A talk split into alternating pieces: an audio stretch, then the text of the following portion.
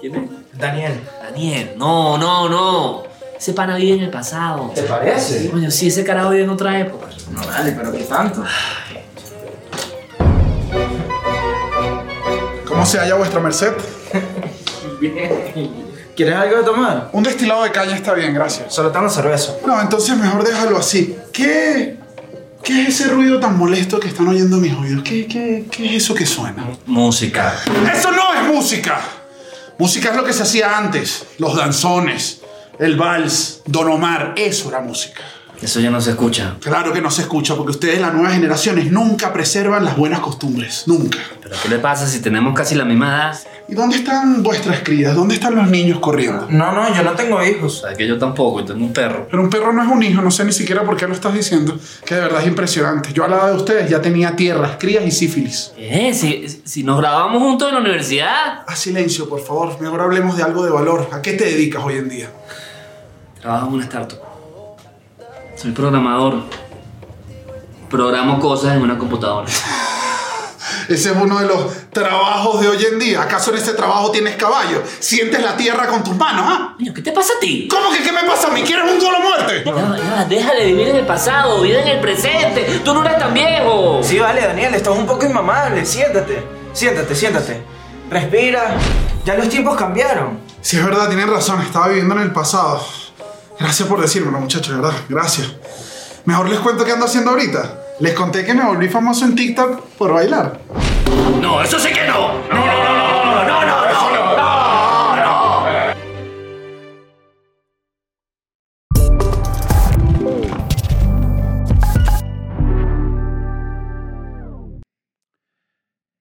En mis tiempos todo era mejor. Uno hacía patinata de carajito. Uno tenía la patinata en diciembre. Mentira, porque a mí nunca me dejaron salir a la casa. ¿Nunca fuiste a una patinata? No. Yo tampoco. No. ¿Tú tuviste patinata? Sí, en San Antonio había patinata. Trancaban en la calle principal y uno iba y todos los niños No, iban pero es que sí, en mi casa que trancaban la calle y se armaban, se armaban unos tiros. Claro, se Que no armaba un había matiné. calle, papi. no, no, no. en la- o sea, yo supe eso. Lo llegué a ver hasta en, en Caracas, una zona, los Ruices, y que lo hacían, pero en la Libertador, ¿no? Si tú le quieres, le dabas en la avenida, pues, pero no era que nadie... pero había motopirueta.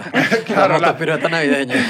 La organización no era, no era esa, pero hoy vamos a estar hablando de lo bueno y lo malo de la nostalgia. Vamos a hablar de, bueno, de que tiene cosas buenas, de que tiene cosas malas, la nostalgia de los migrantes de los específicamente. migrantes, el envenenamiento de la nostalgia, imagínate, para pensar. Vamos a verlo. Dios mío, este Al capítulo- regreso de comerciales. La gente toda perdida.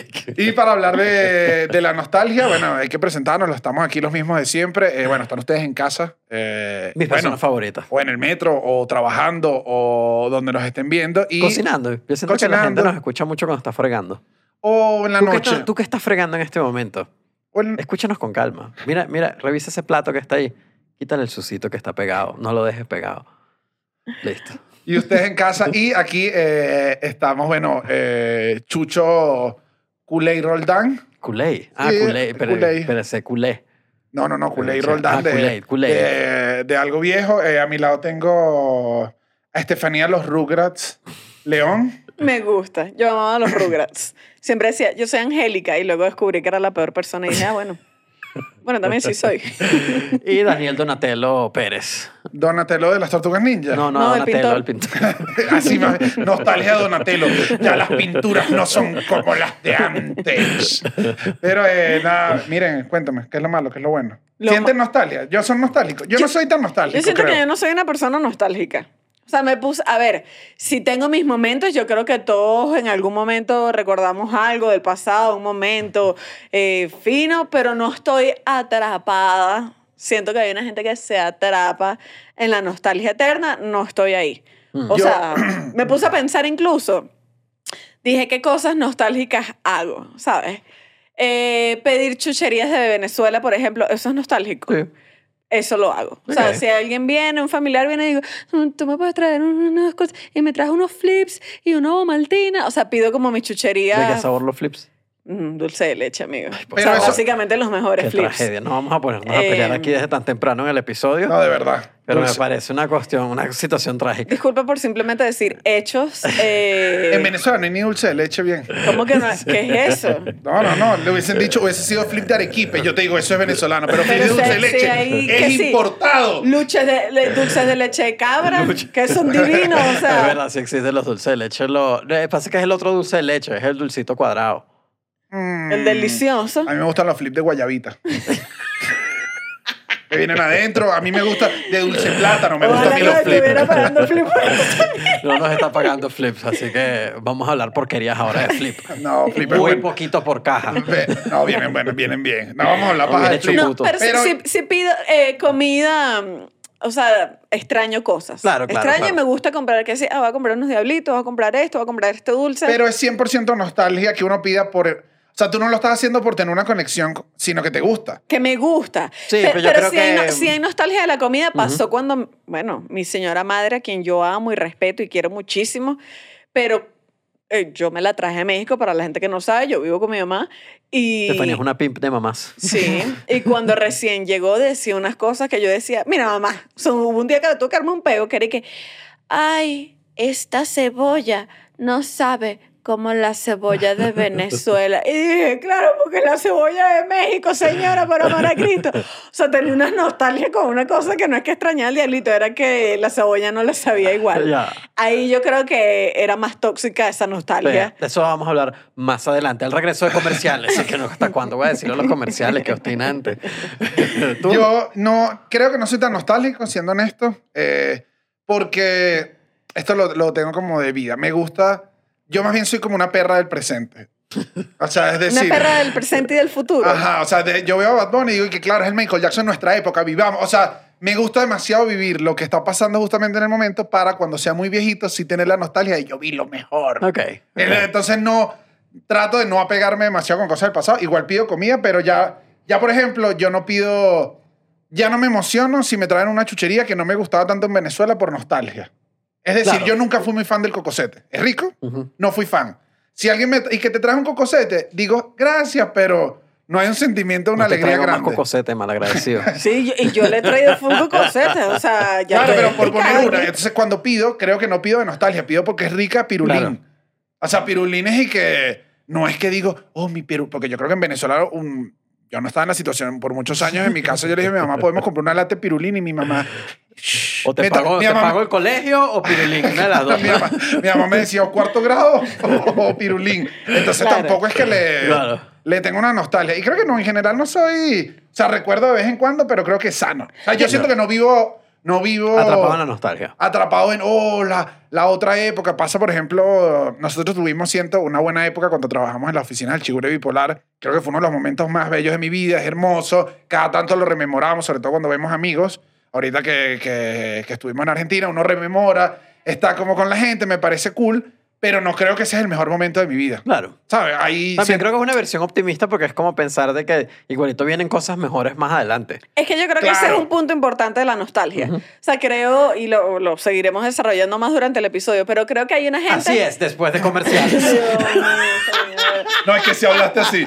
O sea, se te salió natural. Pero si lo dijo él, tú te volviste loco. Te volviste ¿Cómo, reportera. cómo esto terminó ah, en mí? No, no, no, es que lo dijiste así. Pero lo vamos lo a ver más chulo. adelante en el episodio. Porque lo vamos a- Pero ¿sabes qué me pasa? Te voy a decir algo. Que hay gente que es que cree que no hay mo- mejor momento en la vida ya que lo que pasó. Sí. pasó. Usualmente, bueno, es gente mayor. Me imagino que también ahí hay una carga grande. Pero es que, ay, yo cuando estaba chiquito, no, que yo... O sea, nunca hay nada bueno en el presente. A mí esa idea me Claro. atormenta. O sea, yo también soy un poco perra del presente y del futuro. Me gusta disfrutar las cosas, me gusta ver cosas nuevas. Cuando aparecen películas, digo, ah, bueno, vamos a ver de qué trata esto. Ay, de qué es este cantante nuevo. O sea, me gusta Sí. estar actualizada. Porque en 20 años no quiero ser yo la que... Porque Bad Bunny se sacaba música buena, no como que esta desgracia. Es que, ay, no, Claro. abuelita, ya. Ah, no, favor. pero ves, yo quiero, o sea, si yo voy a ser un señor así, quiero No, haber no. visto lo mejor y lo gocé y dije, lo gocé en el momento. Pero no voy que a estar. siempre vas a ver a los mejores. Del- de la época. O sea, es que el, el tiempo siempre se está repitiendo y tú vas a ver a los mejores. Pero prefiero esperar cuando no pueda salir de la te- casa. Los nuevos te van a parecer malos. Claro, En ajá. estos días vi que dije, el reggaetón nuevo no es como el reggaetón de antes. Y dije, "Pa, viejo, está viejo, está viejo, amigo. sí, sí, sí. Disfruta el presente. O sea, hay Hay, cosas... hay Yo- una, hay una de nostalgia que siempre me pareció rara y que oigo que full gente la dice. Y de pequeño la oía bastante los adultos. Y no sé si es que te, te aferras al recuerdo del pasado, no la estás viviendo muy bien en el presente, que es como la nostalgia del bachillerato. Sí. Yo, Ay, eso yo, me da dolor. yo bachillerato lo viví, o sea, considero que mi bachillerato fue cool. O sea, hice muchas cosas importantes. O sea, eh, formé mi familia, mi primera. o sea, tuve. O sea, eché raíces en bachillerato. O sea, Sí, es verdad, por eso sí. no se lo digo como algo malo. Y yo no volvería a bachillerato, por ejemplo. No, bueno, yo tampoco. O sea, y me- no, y- y Yo por eso digo, cero. me encantó, me fue bien, tuve notas, conocí grandes amigos, eh, tuve una hija, o sea, hice full cosas en bachillerato y no considero que es una época... No, no, no. O sea, no. la- No. Ni dorada, no está en el top 3. Pero yo creo que hay gente que se queda ahí. O en el bachillerato o en la universidad. Pero es que en el bachillerato es muy atrás. Claro, pero se quedan, te lo juro, y están todo el día, ay, ¿te acuerdas cuando en el liceo? Y, y todo es una memoria, o la gente de la universidad, que yo no entiendo ese fenómeno, que es como que digo, sí, fue una época muy bonita, hermoso todo, pero lo recuerdan así como que, Dios mío, es que esto es lo mejor que me pasó en la vida, ya más nunca me pasó nada bueno. Ya, yo claro, soy- pero que yo creo que es, que es eso, a distinto a la añoranza, que sí creo que en, en- en bachillerato en las universidades, que sí lo puedo tener y yo lo he tenido, es la nostalgia que te da el, como el vacío mental que tienes en esas épocas. O sea, es rico, o sea, a mí me parece rico cuando vuelves a echar para atrás y dices bachillerato, como la vida era como súper sencilla. Sí. Eso me puede dar nostalgia, pero no volvería, no viviría, sí, sí. no viviría como otra vez porque es como, ya, ya fue, Claro. ya. Yo soy muy nostálgico, creo, en cuando el canal tenía 15.000 suscriptores, diría yo. Es nostálgico. Tendría mucha nostalgia porque ya estamos cerca de los 100.000. Estamos así que- cerca de los 100 mil, eso sí, pero es el presente, me provoca ponerme a llorar. No, vale, yo quiero, yo quiero que sepas que nos engañaste a nosotros creyendo que ibas a decir algo, cre- creí que ibas a decir algo de corazón. Cuando yo soy un tipo nostálgico, dije, ya No, no, logramos que sí Chucho que sí se tengo, abra. que sí tengo. Ahorita voy a contar. No, bueno, pero estamos a punto de llegar a los 100.000. Estamos, Estamos muy emocionados. Ya vamos a tener nuestra primera placa, porque después viene de un millón, así que bueno, hay que trabajar. Pero, Pero- pero, nada, si no están suscritos, suscríbanse para que lleguemos a los 100.000. Yo creo que este diciembre ya podemos llegar a los 100.000. Y también les recordamos que, bueno, que estamos en Patreon, donde hacemos episodios en vivo todos los martes. Están increíbles. Unos episodios que yo digo así. Exquisito. Sí, Una totalmente. cosa, pero maravillosa. Además interactuamos con la gente, eh, publicamos los guiones allí de los sketches, fotos, chismecitos. Eh, va a venir el show de Venezuela, que vamos a ir para Venezuela a comienzo del año que viene y probablemente las entradas las publicamos antes allí también. Entonces nada, eh, los esperamos en Patreon allá. Eres nostálgico como. Em, en la vida normal no soy demasiado nostálgico, o sea, pero sí sufría nostalgia recién emigrado. O sea, sí fue Bueno, inmediato. ya va, ya va, ya va, ya va. Es que que, te- es que recién emigrado es el momento de la nostalgia. Sí, sí, sí. O sea, por ejemplo, yo nunca en mi vida escuché Los Amigos Invisibles. Y en mi primer año en México yo era puro Amigos Invisibles. O sea, todo, todos los días. Reconectándote con unos recuerdos que nunca que tuviste. nunca tuve, Pero imagínate ¿y tú qué estabas pensando? ¿En que yo quiero ponerte a ti en cuatro. ¿En quién estabas pensando? ¿Qué es No eso, sé, Chucho? no No. Chucho, Chucho Yo René. pensaba que me iba a decir Simón Díaz. Me vas a decir que era, yo quiero cogerte en cuatro, en cuatro. No, pero... No, ¿sabes qué es lo peor? Que si él oye esa música, lo No, que este- este recuerda... chamo es irrespetuoso, ¿verdad? Hay una audiencia que nos está escuchando. Si oye eso, lo que recuerda es como era Chucho en esa edad. Entonces él simplemente está teniendo nostalgia de él amargado así. No me gusta Amigos Invisibles. No, me gusta música venezolana. No me O sea, él es dicho para atrás y solo se recuerda recho en la cama.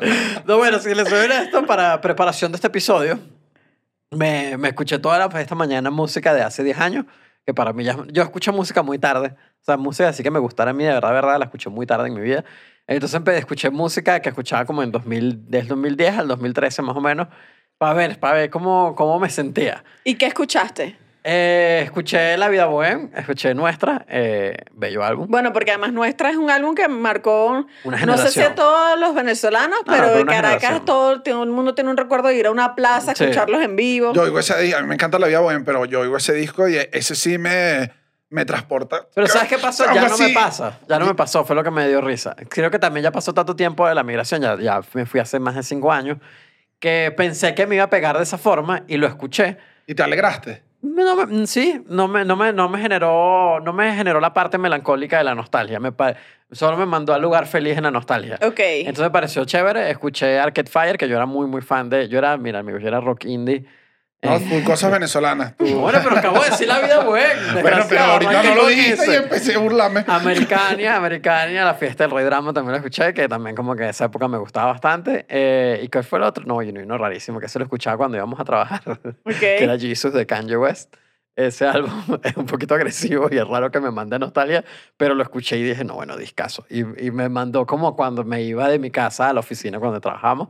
Pero fue- me resultó fue eso. Hace un par de años lo hubiera escuchado y creo que me hubiera pegado. Me, in- incluso escuché un álbum que es muy específico eh, de un artista americano que se llama Hamilton Leadhauser, eh, que es... A mí me gusta escuchar música, depende de cómo me siento emocionalmente. Entonces, en ese Sí. momento, como el 2017, 2017-2018, se estaba yendo, mi hermano ya se había ido del país, eh, mis amigos ya estaban yendo, entonces yo empecé a escuchar música que eran puñales. Y entonces ese disco, el último, eh, uno que es con, con Rostam, que es otro artista, eh, era la tristeza. Entonces yo me ponía a escuchar eso mientras sufría en mi casa, como por gusto. Y dije, vámonos ahora sí, vámonos all al sufrimiento. Esto sí es música que asociaba a la mayor tristeza que vivía en mi vida. Y lo escuché y no me pegó. Me pareció buenísimo, me pareció triste, pero no me pegó de la manera que pensé que me iba a pegar. De, ay, que ya no lo puedo escuchar. No, bueno, ahora que lo dices, en estos días estaba escuchando una canción. O sea, no la estaba escuchando. Me monté en un taxi y la tenían puesta. De una época muy específica de mi vida y no me sentí bien. No. Y me dio esa tristeza en el taxi, iba así con los ojos aguados, arrechísima, así, pegada al vidrio, así. Una, una canción ahí de John Legend que yo dije, Dios mío, pero qué tristeza, mi Dios. Una, una cosa horripilante, no tripié. Y dije, ah, todavía no tripeo esta canción. Ah, entonces- Porque me recordaba como, A mí me pasó al revés entonces. Creo que ya eso- ese momento que me mandaba tristeza ya pasó. ok. Mucho tiempo, creo que ya, sí, ya, ya pasó. I- Igual está Pero la- eso, la nostalgia, es tri- ya va, eh, ¿la nostalgia es triste o no? O sea, Eh, ¿sentir sí. nostalgia te manda tristeza o te manda alegría? La nostalgia manda a los dos lugares. O sea, usualmente la, ma- la, la, la nostalgia te manda a un... a te- es reconfortante. Te manda a un buen lugar, te sientes como cálido, estás feliz, pero también está asociada a, a momentos que ya no volverán. Entonces, esa es la parte es, como es una fina, agridulce. una línea delgada. Sí. es medio, medio melancólico. Yo Ajá. me encontré, eh, en- bueno, la gente lo habrá visto por ahí, si no, eh, me encontré a mi mejor amiga en Berlín, o sea, nos encontramos, pues. Mi mejor amiga del, del, del liceo, yo no la veía desde hace años, o sea, como que fue un momento nostálgico y todo lo que empezamos a hablar eran cosas de la época de cuando éramos chamas, pues. Y era como, ¿tú te acuerdas de no sé quién? No, sí, ella tal se embarazó y de no sé quién. No, No, chama, no, pero ella... eso es chismia. Pero era, pero Está confundiendo era- era nostalgia con chisme. No, El no, chisme nostálgico. Pero era chisme nostálgico, porque era que- y tú te acuerdas cuando agarramos y le echamos pica pica al profesor y las dos y que, "Ja, ja, ja", porque eso fue lo que nosotros hacíamos en el liceo al parecer. Y era full nostálgico, pero era nostálgico bonito. O sea, yo no sentí el dolor de sí, amiga, ya yo no le echo pica pica a nadie, porque imagínate tú, Sí, es como- es- tengo es- 32 es años, Es como, es como una línea. Hay una línea que puede ser cool, me reencontré con ella, hablé con ella, o sea, se sintió bonito recordar todos esos momentos, verla, hablar, cómo está tu mamá, cómo está tu familia. Entonces yo creo que sí hay una línea en la que la nostalgia puede ser positiva porque yo me sentía súper feliz. Claro. O sea, sentía como la felicidad suprema de, claro, todo lo que vivimos juntas, amiga. A la, bueno, a Eh, la que, Dios mío, señor, que cuánto por me eso- habla de la tristeza. Por eso es que es agridulce, pues al final. Es como que si- siento que tiene como los dos. Creo que te puede agarrar con felicidad y de repente estás ahí que, ¡oh! Estás Ajá. ahí como triste. Entonces, bueno. Ah, no, ya, ya sabes que hablando de esto, recordé. Creo que solo soy nostálgico un mes al año. Un mes al año. Y me lo doy de nostalgia completo. ok. Es Navidad. Ok, bueno, Yo pero eso sí es Navidad, normal. No, es que yo la Navidad es soy, dura. soy Sí. melancólico. Pero eso sí es normal porque es como que es, es el cierre del año, pues. y digo, ay, las gaitas, ay, la yaca, ay, el pan de jamón. Sí, No, sí, y sí, que sí, la sí. abuela que se murió en diciembre, no, coño, abuelita, no te podías morir otro mes. No, O mi, sea, abuela, te- mi abuela era chilena, entonces lo- las abuelas chilenas se mueren en febrero. Pero sientes, o sea, además que diciembre te recuerda que no estás con toda tu familia, Claro. por ejemplo. Entonces entras en ese hueco completo. Es que diciembre sí creo que es más normal. Pero Sí. en la nostalgia sirve, eh, estaba leyendo como para regular las emociones. Es como que cuando uno se sienta, eh, se siente solo, especialmente solo, se siente excluido socialmente o pierdes el significado de la vida, pierdes el, ¿sabes? Tu objetivo, uno tiende a ir a la nostalgia. O sea, uno va a buscar ese lugar para tratar de sentirse mejor. Entonces, por eso, en verdad, cuando la gente está aislada, cuando la gente sí se, eh, tiene días sin salir o algo así, se empieza a poner nostálgica, empieza a ver cosas viejas, como que, porque literalmente te, te, te, te, te reconforta el O sea, cuerpo. como que si estás triste en el presente, Ujú. miras al pasado, te alegra y puede darte un mejor estado de ánimo para Exacto. afrontar lo que hay. Ajá. Ok. Por eso Bueno, no... bueno. Es curioso. O sea, no, no sé, pues. ¿Por qué? Bueno, o sea, ¿qué, qué tanto te alegra? Como No, es que sí. alguien que esté aislado, deprimido, No, no, te, no te deprime más. No, no, no, porque te manda, te manda como a un lugar feliz. Es como que es, por eso te accesas a eso, hay- accesas a eso en la mente. Es como para que te reconforte y se te quite esa sensación Yo que lo he tienes hecho. en- ahí. A veces cuando el, el Barcelona hace una cagadita actual, eh, yo me veo unos videos de Messi y no me siento, no me siento mal. Ah, por me eso tú reconforta. haces eso. De me repente- reconforta y digo, ay, unos buenos goles de Ronaldinho. Me activan la nostalgia futbolera y digo, coño, coño. Y me paro, coño. Y me alegra, es verdad. Ah, porque- no, y hay, hay veces que Daniel llega aquí a la oficina y nos pone un video que miren los 27 goles mejores de, de Messi y pone un video de todos aquí incómodos y que sí, bueno, El otro día son le- 27 goles, pues o sea, estamos otro- viendo el mismo video una y otra vez. El otro día les iba a mandar uno que me di cuenta que no les importaba. Era el que 30 goles de Messi que no fueron gol, pero casi. y son unas jugadas pero- bellísimas. El juego es peor porque no metió el gol Messi. Pero si lo hubiese hecho. y me dio pena. Dije, hice así, dije, no, yo creo que esto sí no les importa. claro, qué porquería. El- y hay uno que, que eh, es bastante, sube la autoestima, ayuda a subir la autoestima, la nostalgia. Y para mí el que tiene más sentido, por eso creo que ayuda cuando la gente se siente sola y perdida, que es que te da sentimiento de pertenencia. Porque exactamente cuando, eh, por ejemplo, eh, exacto, nos reunimos los amigos que trabajamos juntos y nos reunimos a hablar de cómo era cuando trabajábamos juntos, otra vez tenemos sentimiento de pertenencia en ese grupo. Bueno, como Estefanía con la amiga que se encontró. Ajá. Yo también me vi con un- en Berlín también me vi con dos amigos que trabajan en la alcaldía. Ay, el envidioso del Y fue lo mismo. en Berlín, pues. No, pero es que todos estábamos hablando excepto Chucho. ¿Te acuerdas? Todos estábamos así, Chucho al lado y que, coño, estos no son amigos míos. Más ladillado ese día, todos comiendo. Y yo, no, ¿te acuerdas? Que no sé cuánto, que la alcaldía, que no sé qué, que no sé Estefanía, que no, que tú, que no sé cuánto. Y Chucho, ¿y qué? Comiéndose. Estaba enfermo, estaba enfermo, estaba enfermo. Pero sí, sí funciona eso, funciona como para sentirse parte de un grupo y también es lo mismo, es como que por eso eh, una tienda, eh, qué sé yo, eh, eh, siento que ahorita está muy diluido, pero el caso de Star Wars, por ejemplo, como mucha gente que creció con Star Wars cuando las originales, Ah, tú dijiste Star Wars, la película. La película, la Yo película. entendí Starbucks. Y yo Bueno, dije, ¿qué es eso? Starbucks. Iban a tomar café juntos. ¿Qué a pasó? sentirnos juntos tomando el maquiato. Ay, que nostalgia por Star Wars. Sí, yo también. Y dije, déjame ver para dónde va, deja que desarrolle. No, no, de Chucha, Star pero Wars, en Venezuela no había. Starbucks. Star Wars, que, que entonces mucha gente iba al cine, veía las nuevas y eso, se sienten como con el grupo de gente que le gustaba Star Wars. Yo con Star Wars siento que tiene una cantidad de nostalgia encima de los fans que a mí como persona que llegó tarde o que era más joven cuando salieron, nunca me permitieron disfrutarla. Porque Star Wars siempre fue con... Las primeras eran las mejores. Pero yo desde, siento que- desde que salieron todas y fue como, disfruta la nueva, chamo. Yo siento que Star Wars también fue, fue mucho antes que nosotros. Claro, O entonces... sea, ya pero- nosotros la vimos como películas viejas. Entonces que Star Wars de verdad es cine y uno que mire, ya se ven los cables, ya se ven los cables, o sea, entiendo el valor, pero ya se ven los cables, ¿sabes? O sea, Arturito se ve que alguien atrás está doblando la voz. A mí ahora que atrás. Ahorita, a mí sí me pasa algo muy específico, y yo no sé, esto debería hablarlo con un psicólogo. El, no me gustan las películas de la época cuando yo nací. No, las, no tolero las películas de comienzo de los 90, finales de los 80. ¿Pero porque se ven feas o qué? Hay Te recuerda algo- lo que era Siete Mesino, te recuerdas ese nacimiento forzoso. porque- Sí, yo no sé, no sé, no sé. Hay una cosa de la estética noventera que lo detesto. Yo detesto la estética noventera. No, no, no le tengo nostalgia, no... Es como que la rechazo completamente. Pero toda la estética. a toda la estética. O, o sea, tú dices moda, por ejemplo. Todo, todo, todo. Toda la estética que tiene que ver como de Pero no sería porque yo 90 también no lo digo un momento, pero porque era un adolescente que no era cool.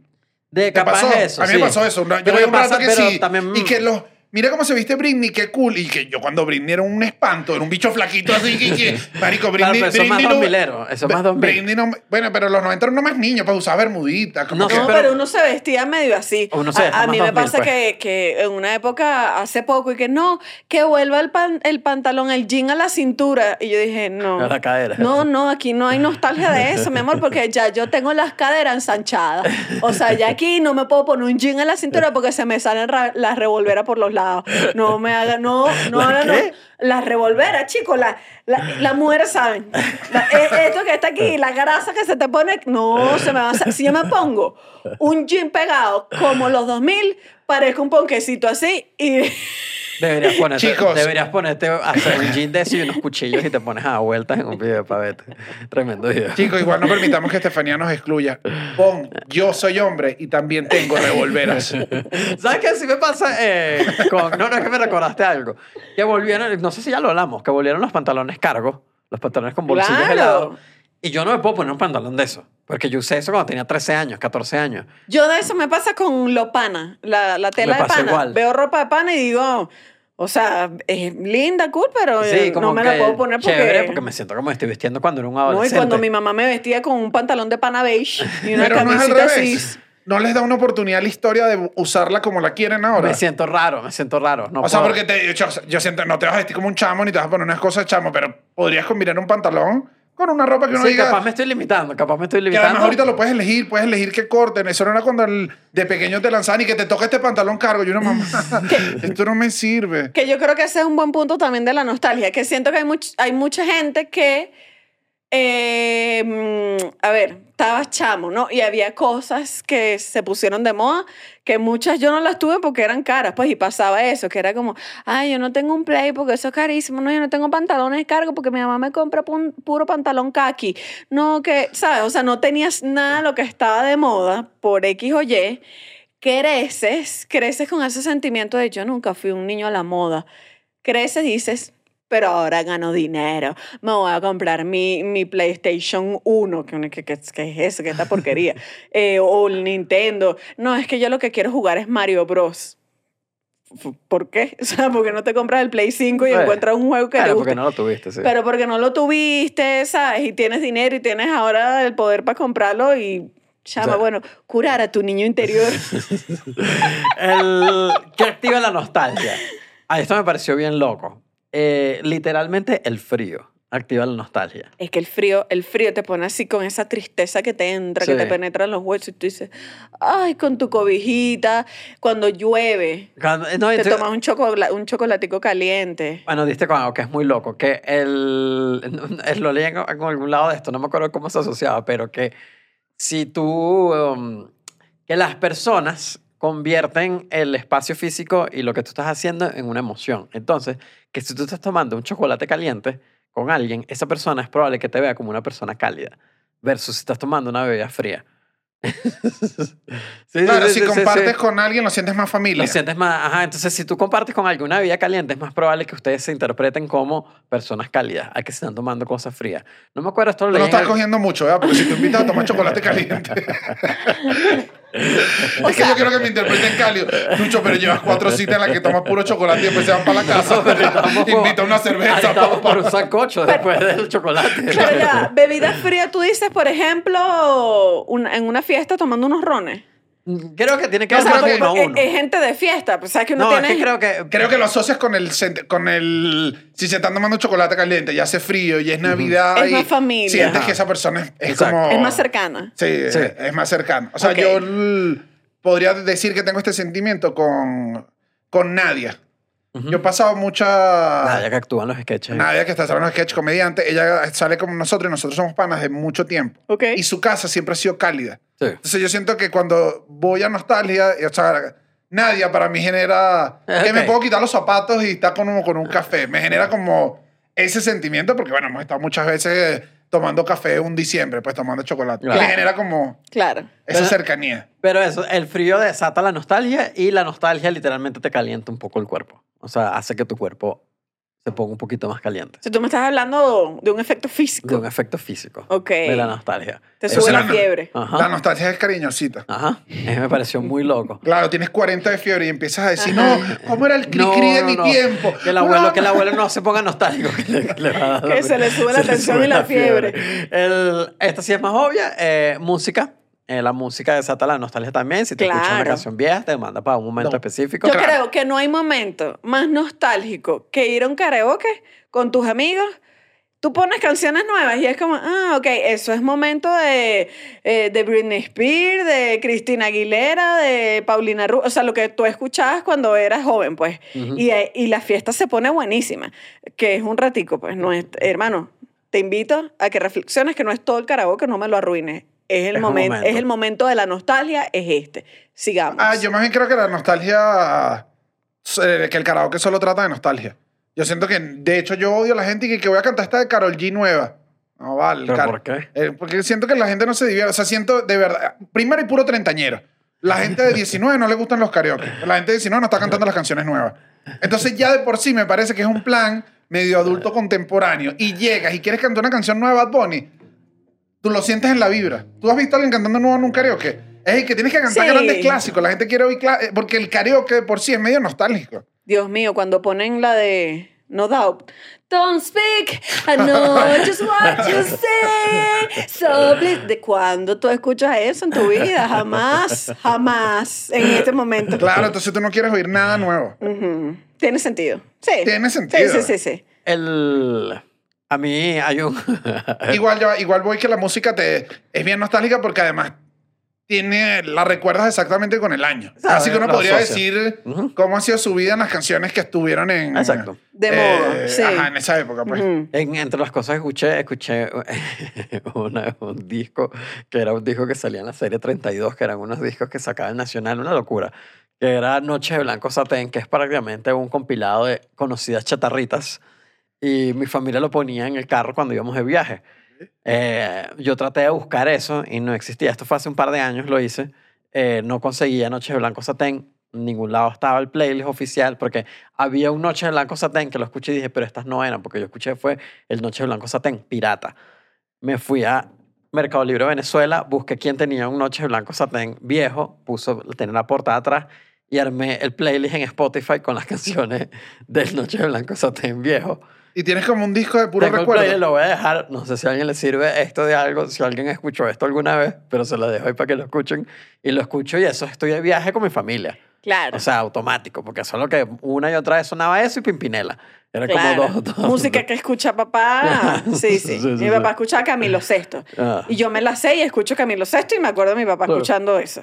O sea, Yo puedo ir porque creo que Pimpinela está de gira en... Yo los vi, de verdad. Pimpinela. Lo juro porque vi unas vallas en algún lado de Escucha, no seas Pimpinela. irrespetuoso, son dos nuevos. Pimpinela murieron hace como seis años. ver. no vale. Sí, sí, sí, ¿De murieron. verdad? Murieron No los vale, dos. que- No, vale, que no te vivos. creo Se nada. elevaron. Ellos no mueren. Cuando eres un gran artista no te además yo mueres, nunca supe que eran Pimpinela, porque yo sentía que eran como unos hermanos incestuosos, pero bueno, eso es otra historia. Sí que son hermanos, primos. No, yo creo que eran ¿Qué son? pareja, ¿no? Pareja. No, yo creo que eran, sí eran hermanos incestuosos. Son hermanos, son, Son hermanos, hermanos. incestuosos. Pero medio incestuosos. Pero ¿y esa canción qué es Sí, eso? Lucía Galán y Joaquín Galán. Sí, sí, sí, pero sí son eran hermanos. ¿Y esas canciones qué es eso? Olvídame y pega la voz. ¿Qué? ¿Cómo que olvídame si yo soy el hermano tuyo? Rarísimo entonces, pero bueno, voy a ir a vale, Pimpinela. esto se puso ra- yo Hermanos artistas es Estoy muy, impactada. es muy raro. Salvo Servando y Florentino. pues. No, bueno, porque, porque ellos están cantando las cosas, pues no se están cantando entre ellos. Te amo, mi príncipe, no me digas así, precioso. O sea, que Pero, pero no será porque no, son, no los ves como pareja. O sea, porque no, No, sientes es que porque- ninguno le está dedicando de sol a sol al otro. Porque Pimpinela es lo mismo, son hermanos No, entre ellos. pero es que ellos se cantando hablan. a una fan enamorada. Ajá, exacto. No se están hablando entre ellos. Pimpinela se hablan entre ellos. Ah, se lanza como contrapunteo Sí. erótico. Sí, sí, Claro. sí. Ay, esto no me gusta. Se puso muy raro Pimpinela. Dios mío, pero lo yo que quiero- acabamos de descubrir. Pero yo quiero ir a ver Pimpinela, pues. O sea, porque me vas a saber Mira, todas ¿quién las es? canciones. Soy yo. Que vienes a buscar a, A ti. Ya es tarde. ¿Por Lo qué? sé. Ah, no, ¿por qué? Porque ahora soy yo la que quiere estar sin ti. Por eso, vete. Sí, está raro. Mira, mi loco. Oye, raro, raro, raro, raro. Me Pero puso- bueno. me puso raro este episodio. Bueno, carne de hermano, pues. No, carne, hermano, no. Carne de primo del límite. Eran otros tiempos. Así digo yo. Eran- Ellos, Pimpinela debe extrañar los tiempos de antes donde nadie juzgaba, donde los dejaban coger siendo hermanos tranquilos. Y ahora, en la actualidad, no me dejan. Pobre Pimpinela. En fin, ¿de qué estábamos hablando? De que nos desata la nostalgia. Pero bueno, pero no hay nada que desate más la nostalgia. Ah, ya va, ya va. La, antes, por- para seguir música, eh, La Hora Loca.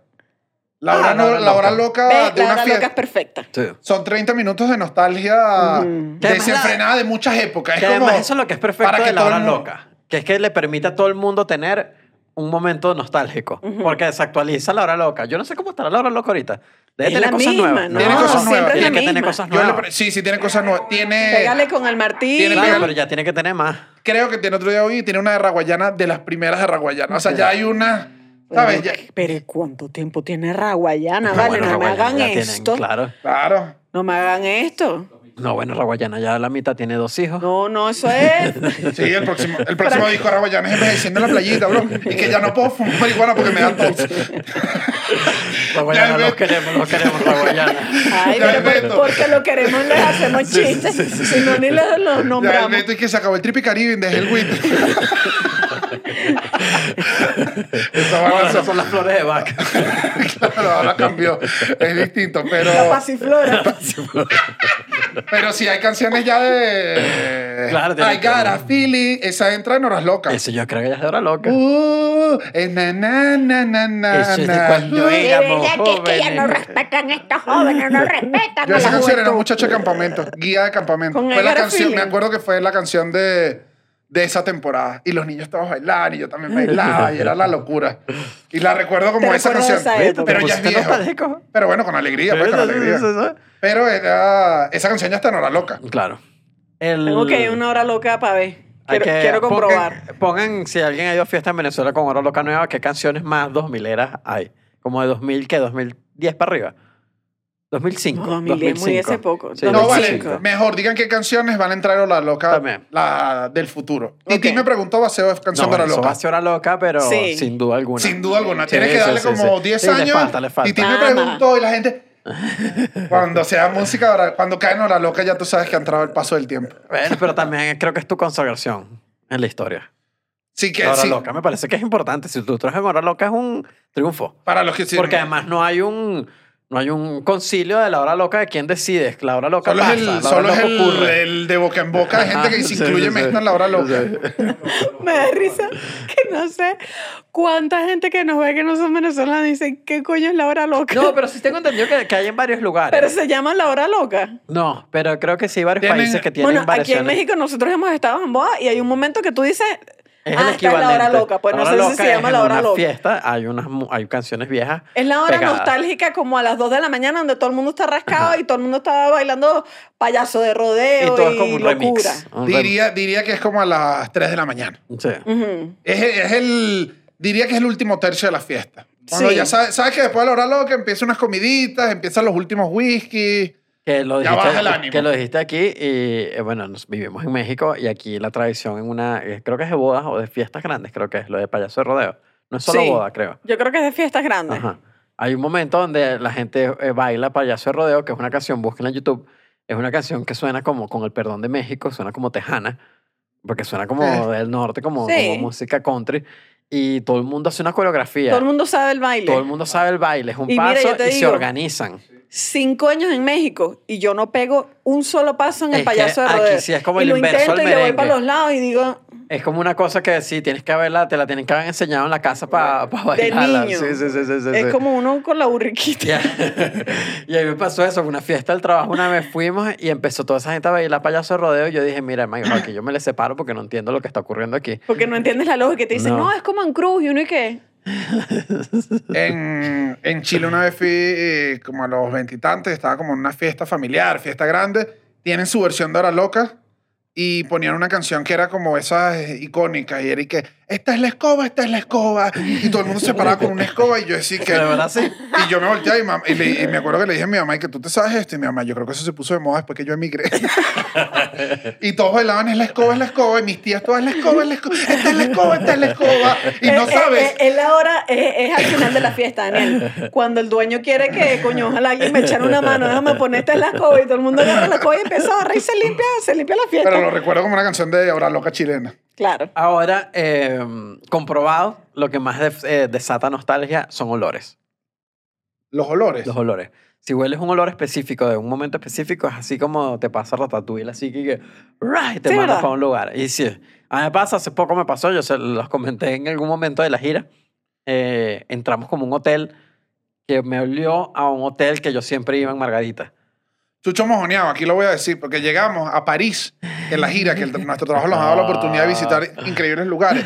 Fuimos a París, que yo creo que es una demencia del lugar, eh, y llegamos al hotel de París y Chuchi que me recuerda a mi familia. Ah, dale, aquí, justo te recuerda en No París. sé qué el hotel de Panamá Yo no te recuerda, no le recuerda. El Eso hotel en Bogotá, no, el hotel en París. Eso es el que le, no. le evoca. Porque Era- San Antonio es igualito a París. ¿Tú No, sabías no, eso?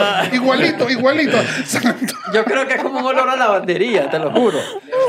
Como, Como a Yo- lavandería de hotel, es como ahí, fue, yo creo que es lavandería de hotel. claro, como el. Sí, sí, sí. El olí fue como que viaje, viaje familiar, viaje de, de, de eso. Y sí, sí siento que hay olores que desatan. No, y que incluso los tienes en la cabeza. O sea, que obviamente no puedes como explicarlos, pero si yo pienso conscientemente en el olor de la casa de mi abuela, es como que me llega el olor Claro. al- n- en una forma súper Sí, sí, abstracta. sí, o- las casas obvio. abuela huelen. Pero es como que, no, y olía rico, y olía como a ponqué, porque siempre había un ponqué de naranja, pero había como un jardín, y entonces olía como los muebles de madera. O sea, era como Sí, algo sí. que no puedo explicar, que solo lo huelo en casa de mi abuela. ¿Saben que, que hay, las- hay marcas que, que, que hacen eso? ¿Qué? Sara tiene un olor. O sea, todos los Saras huelen igual, porque tiene un aromatizante para que todos los Sara huelen igual y te Para pase que tú tengas Ajá, nostalgia de Sara, para que tú digas, Ajá. el Sara de antes me no, y quedaba para que cuando, cuando entres a Sara, Sepa que estás en Zara. O sea, y no te estás dando cuenta. Haces ni así, siquiera. dices, Ajá. "Mm, ya me van a tratar mal aquí por pobre. me encanta. Ahora- Ay, ahí viene el empleado vestido negro. Sí, yo quiero una... Ah, no hay de mi talla. Que soy muy gorda. Ah, no, no, está bien, tranquilo. No, no yo me voy a, a Stradivarius. Oye, a mí no me va tan mal en Sara. No, bueno, chucho. No, bueno, pero Sara tiene una Por talla. favor, tiene cuando una- llega el empleado que te ve como que, sí, mano, yo sé que yo soy de color cartón, pero atiéndeme bien, pues. Coño, tu madre. Bueno, ahora cuando entran a Sara, huelan Sara para que, para que pillen de que huele. a Yo huelo a poco. olor Honestamente específico. estoy pensando en. No, bueno, por un a ti- problema de nariz. a el olor a Por- gasolina, Ustedes lo han oído, ajá. O sea, el olor a gasolina. Yo digo las Mercedes. huele. A criolina. que- mm, huele a fumigación en la casa. Pero no, siento que no tengo. Bueno, Navidad. La Ah, Navidad claro. huele, la comida, o sea, si yo huelo, si yo voy en Sí. la calle y alguien llega a tener el guiso del, De la yaca. bueno, ahí Mm. sí, obviamente hago y que. A mí me pasa la alcaparra. La alcaparra huele full a yaca. O sea, la alcaparra es un olor muy potente. Y hay recetas que, que llevan alcaparra. Y si tú abres un potecito de alcaparra, por un momento dices, ¿Navidad? No, no es Navidad. Estamos en julio. Estoy preparando un guiso. Una otra cosa. Pero sí, sí siento que Navidad, por eso además es muy potente. Porque te activa todos los olores. Además, todo huele. Todos los O la. Navidad tiene como, es que tiene Sí. como un conjunto de Bueno, particular. huele guardado lo primero. No, bueno, y que se repite año a año. Ajá, por o sea, eso. entonces como que vuelves al... Ay, vuelvo a la Navidad. Ay, Ajá. vuelvo a la Navidad. Sí. El, bueno, ahora vamos a lo malo de la nostalgia. No, vale. Pero Porque no todo es bueno. No todo es No, bueno. todo es sí, bueno. Sí me gusta. Yo quiero... Yo vine a hablar pajita. Soy de mamá de la gente. La gente que está atrapada a mí me... Me obstina, pues es como que entiendo que te gusten cosas, pero no entiendo la fijación de no querer vivir en el presente y que te gusten cosas del Pero es presente. que hay cosas del pasado que son buenas. Yo me acuerdo, hay una canción que a mí me recuerda así el pasado duro, que es la de ExpressVPN. Cuando tú te vienes a mi computadora y cambio la localización. ExpressVPN. Yo me acuerdo de chiquitico, todos corriendo así. En la patinata. la En la patinata, en la Candelaria lo vivía. O sea, es antigua, ¿Te antigua, acuerdas de. ExpressVPN? ¿Qué hacía ExpressVPN en ese tiempo? ExpressVPN, que por cierto está brillando aquí enfrente de nosotros, eh, ExpressVPN es un VPN que les permite cambiar la conexión. La gente dirá, Dios mío, ¿qué es VPN? ¿Qué es esto que me dicen?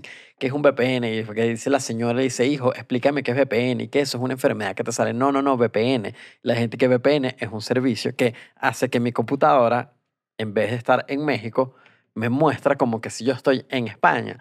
¿Para qué sirve esto? Por ejemplo, si quiero ver contenido que está, no está disponible en México y está disponible en España, puedo ponerlo y puedo entrar a ese contenido. Por ejemplo, también quiero hacer alguna operación de banco en Venezuela y no me permite, puedo poner que estoy en Venezuela y la puedo ejecutar también. Eh, y ya también puedes, también puedes cometer crímenes, pero no es la idea de eso. El, Así que te descubran. O también puedes hacerlo para que no te, por ejemplo, por seguridad, cuando uno está de viaje, no es bueno usar la computadora en internet de aeropuertos porque es inseguro.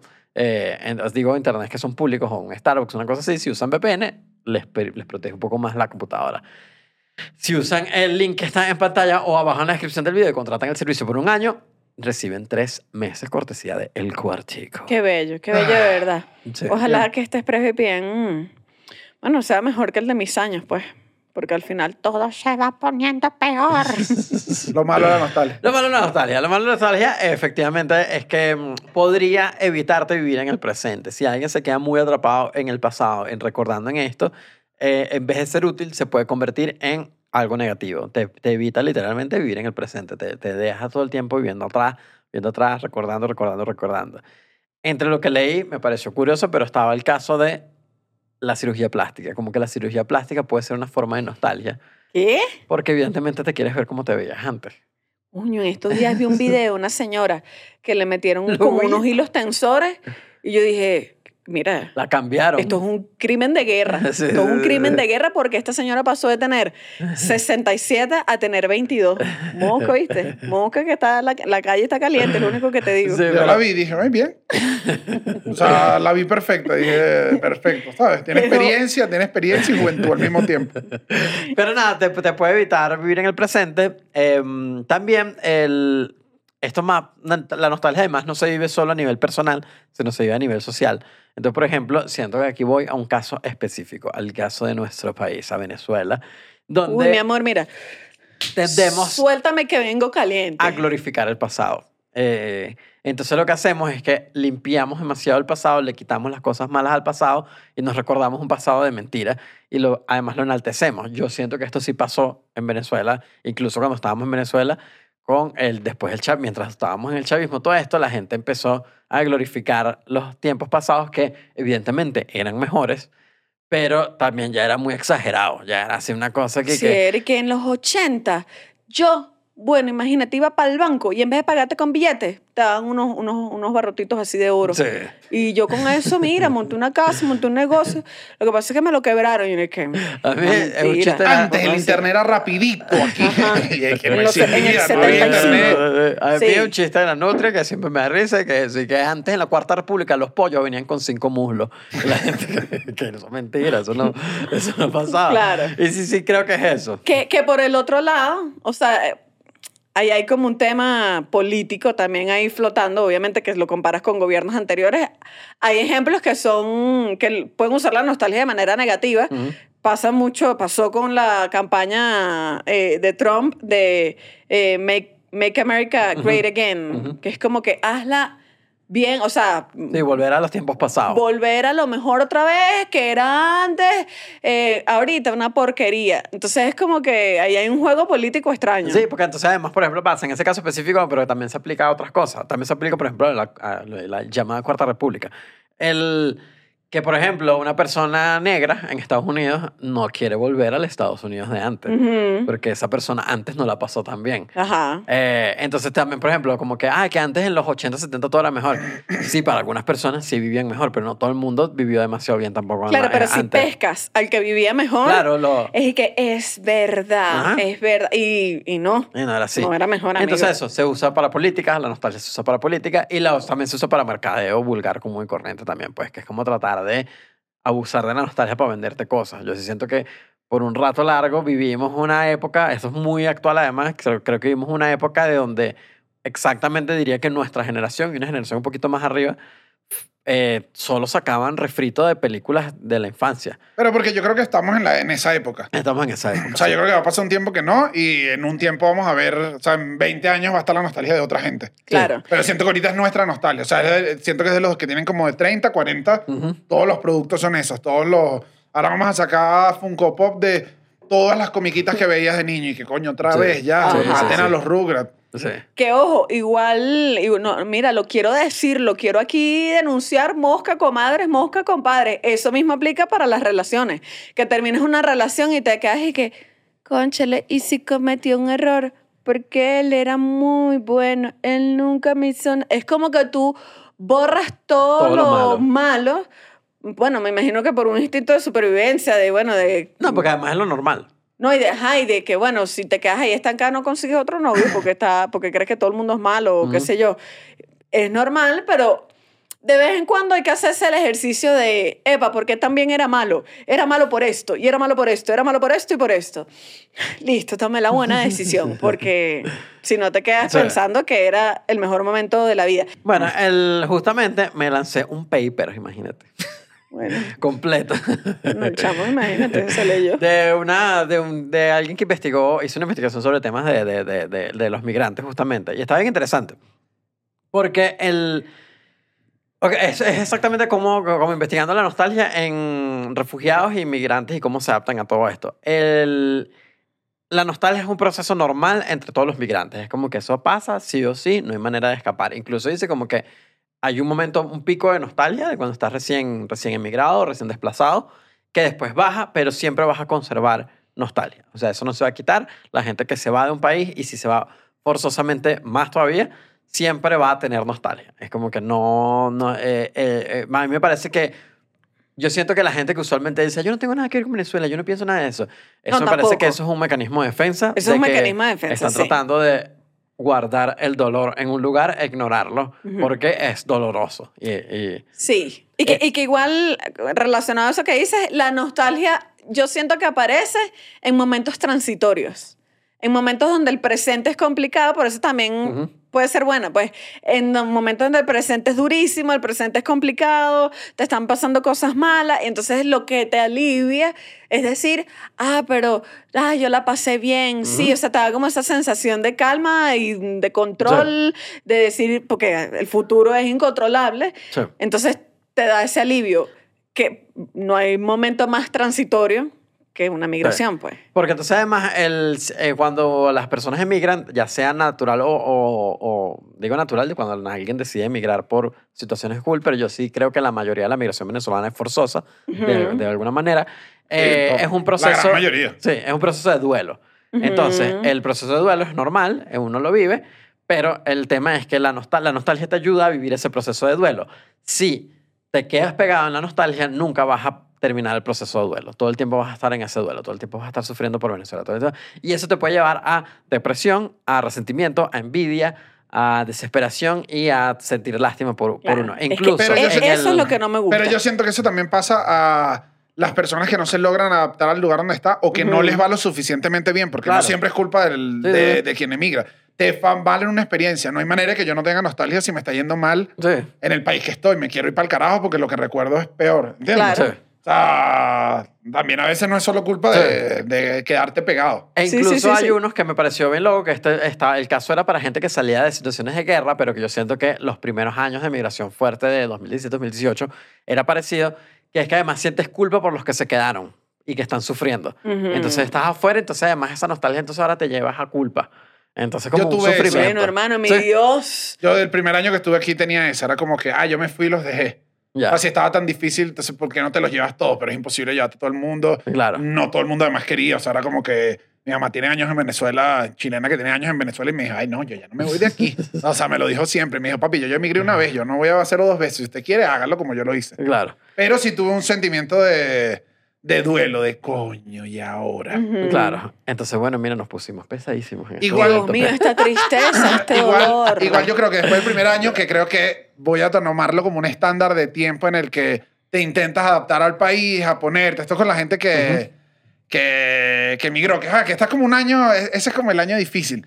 Siento que si después pasas, te empieza a ir, ya estás adaptado, empiezas a hacer tu vida, que creo que es full lo que mucha gente dice, ah, como que, ay, si extrañas tanto a Venezuela, ¿por qué no te devuelves? Bueno, porque después haces tu vida, estás con otra cosa, ya estás ahí.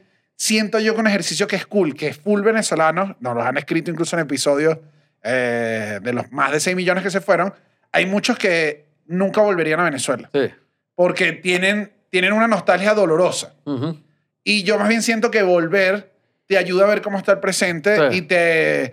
Bueno, a mí, lo, mí esto me pasó, yo fui- yo hemos fui, comentado o sea, y es lo más Cuando fui el año... del universo. me- o sea, yo fui y dije, perfecto. O sea, no está perfecto Venezuela, obviamente La no, eso va a llevar siguió. años, pero te das cuenta que la vida siguió y dices, entonces, ¿por qué yo sigo Sufriendo. atrapado en el recuerdo de cuando yo me fui, que estoy seguro que fue doloroso como todos los recuerdos de los que nos fuimos, pero ya tienes que, tienes que seguir. La gente Sí, siguió. O sea, la vida no se paraliza en ese momento y está esperándote dolor. Venezuela no se y- quedó, Chuchito se fue. Sí, que no, están, no están bueno. echándote la culpa, pues. No, que además eso es cómico. Tú llegas y de repente intentas decir algo y todo el mundo como que no, chamo, tienes que apurarte. O sea, ya lo que está, el local de moda que está es otro. Nos tomamos la cerveza acá y tú dices, ah, no, estoy, el que estoy atrapado. O sea, te ayuda a salir, creo que si tienes la oportunidad, obviamente, si la situación da, porque ir para Venezuela es caro, pues, pero... No, y no sí, todo el mundo puede. No todo el mundo puede, pero si tienen el chance, yo lo recomiendo. O sea, tú, yo me, como estás, tú me estás hablando, tú me estás hablando del poder del perdón.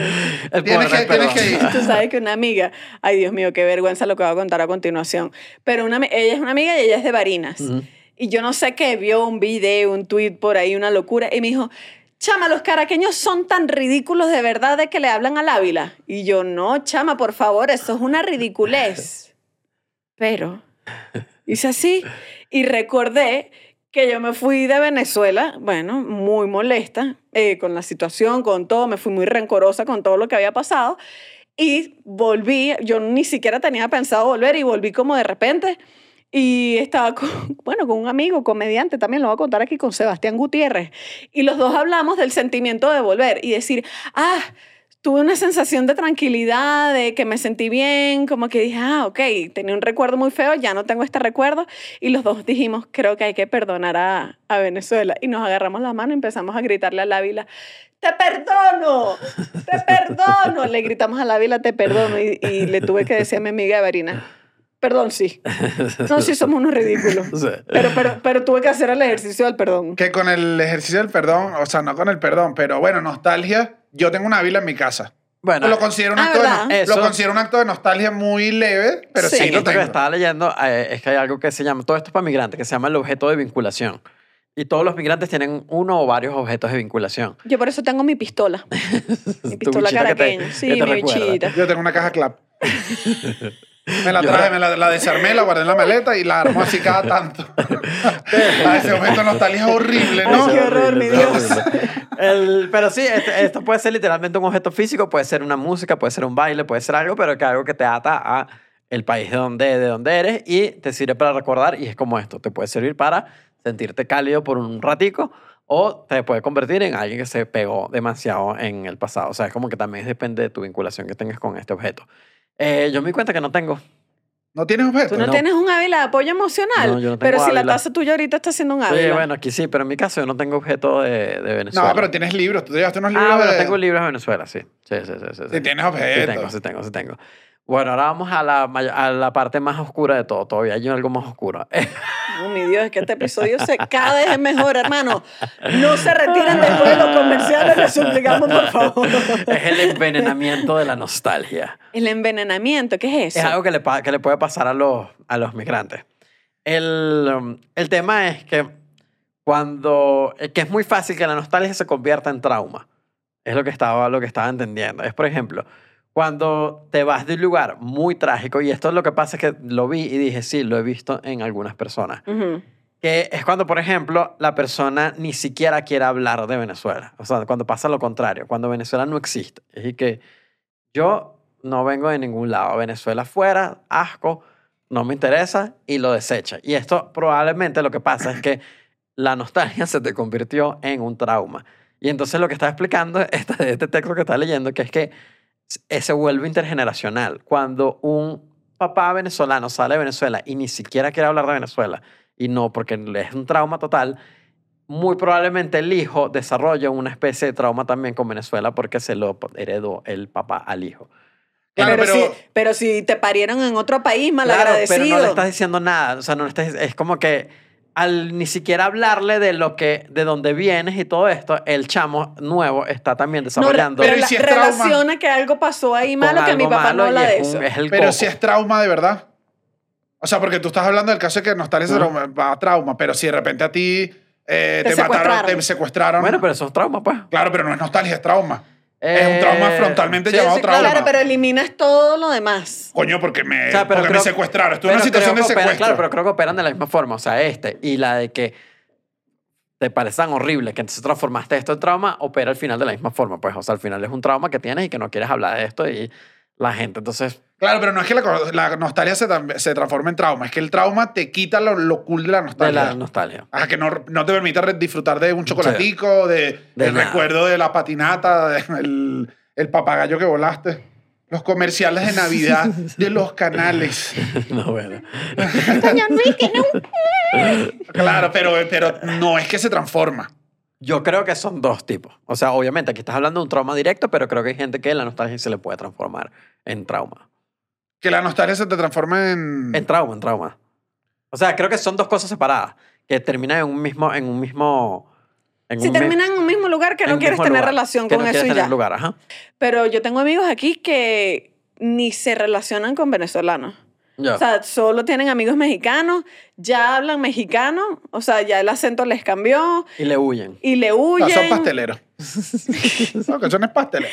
y, no, y tú no los ves nunca. O sea, conozco una chama, o sea, como que nos conocimos en redes, que dije, ¿esta chama es mexicana o venezolana? Y luego la vi un día y dije, esta chama es venezolana. O sea, así de desconectada que yo no lograba saber si ella era de aquí o de allá. Que ella me imagino que en su proceso habrá dicho, yo no quiero saber más nada. Ya. El, ahora, como la nostalgia te ata al pasado, hay uno que es el del futuro. Que es el algún día. Que es el que no te Ah. Permite. es el del algún día. Algún día yo voy a hacer esto. Algún día.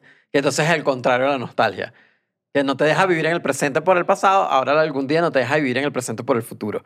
Claro, como que estás pendiente de lo que va a pasar y no Ajá. terminas accionando nada Y para no que, terminas para que llegues a ese futuro. Ajá. Ay, no, esa, esa no me gusta. No, esa, es que esa pasa lo mismo. Esa es y que nunca vives el presente, Ajá. porque siempre estás esperando el mejor tiempo. Ajá. Y si no te llega nunca, entonces siempre estás atrapado ahí. Es, es como, es incertidumbre, zozobra, es nada, es que no tienes nada. Sí, y, no, como- y no estás contento con el presente. Ajá. Es durísimo. Sí, entonces ¿qué es eso? Es como que, bueno, algún día yo voy a tener este. Y que, bueno, sí, pero si no empiezas a hacer algo, no va a pasar. Que tú puedes tener aspiraciones. Ah, bueno, claro, claro, claro. O sea, tú puedes decir, ay, no, yo voy a montar mi negocio. Bueno, ¿y qué vas a hacer, pues? ¿El Claro. negocio de qué? ¿Dónde dónde están a los reales? ¿Dónde, va- ¿Quién te va a atender? ¿Estabas montando el negocio? O, ¿Con quién me enchufo? Ajá, ¿con quién te- ¿A quién le vas a sacar los reales entonces? ¿Ah? ¿A quién no vas a montar tu cuenta de Instagram cuando estés montada en el yate? Eh, bueno, esa persona hay que buscarla. Exacto. Porque si no te quedas ahí perdido. Igual la nostalgia es algo de la edad, ¿no? Sí. El, O sea, los chamos de 15 no tienen nostalgia. No, porque, bueno, no han vivido casi, pues. El... Sí, está- es tan sencillo como eso, como que Sí. no, de la mitad de la vida no te recuerda. Estaba viendo que, el, que el, hasta los 11 años casi uno no recuerda nada. Es como que ese proceso, ese, esa es como una época que uno tiende a olvidar casi todo. Al, El- menos, al menos de una reunión siempre hay uno que te dice, no, yo recuerdo cuando tenía un año. Yo que Sí, se recuerdo. Eso es mojón, vale. Qué fastidio tener que... una foto que tuviste. Que, que a mí me da fastidio tener que fingir que ese cuento me lo... Claro, tú recuerdas cuando naciste. Y uno así, Sí, sí, sí, yo me acuerdo cuando, mira. Pero si tú naciste por cesárea, mentiroso. Yo odio, yo odio eso. Odio cuando te dicen eso. Es que el pico así de la nostalgia es como cuando estás como, como en los 20. En lo- sí, es entre la época de los 12 a los 30. Porque yo creo que incluso como en más o menos, sí, como en los 20, como el promediado entre 12 y, y 30, eh, es un momento transitorio. O sea, es un momento donde estás como, ay, yo me acuerdo cuando era niño, lo que tú estás diciendo, que no hacía nada, ay, ahora tengo que estudiar mucho. Entonces estás como en eso. Luego entiendes que dices, bueno, sí, tengo que estudiar en la universidad, tal. No sé, creces, tienes hijos y empiezas, yo me acuerdo cuando no tenía hijos. Pero eso sí, mientras más viejo se pone uno, más nostálgico se pone. pues. Bueno, porque No, tienes no. más Tiene todo recuerdos. el sentido. sí. Hay, Sí, sí, abuelos, tiene- hay abuelos que, No, pero, a pero mí me da dolor, bien. o sea, y, y, y yo digo, seguramente yo llego ahí, eso es lo más duro, pero siempre me impacta como el...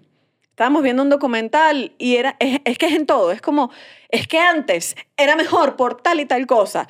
Me parece duro el sentimiento de creer que no hay cosas buenas nuevas.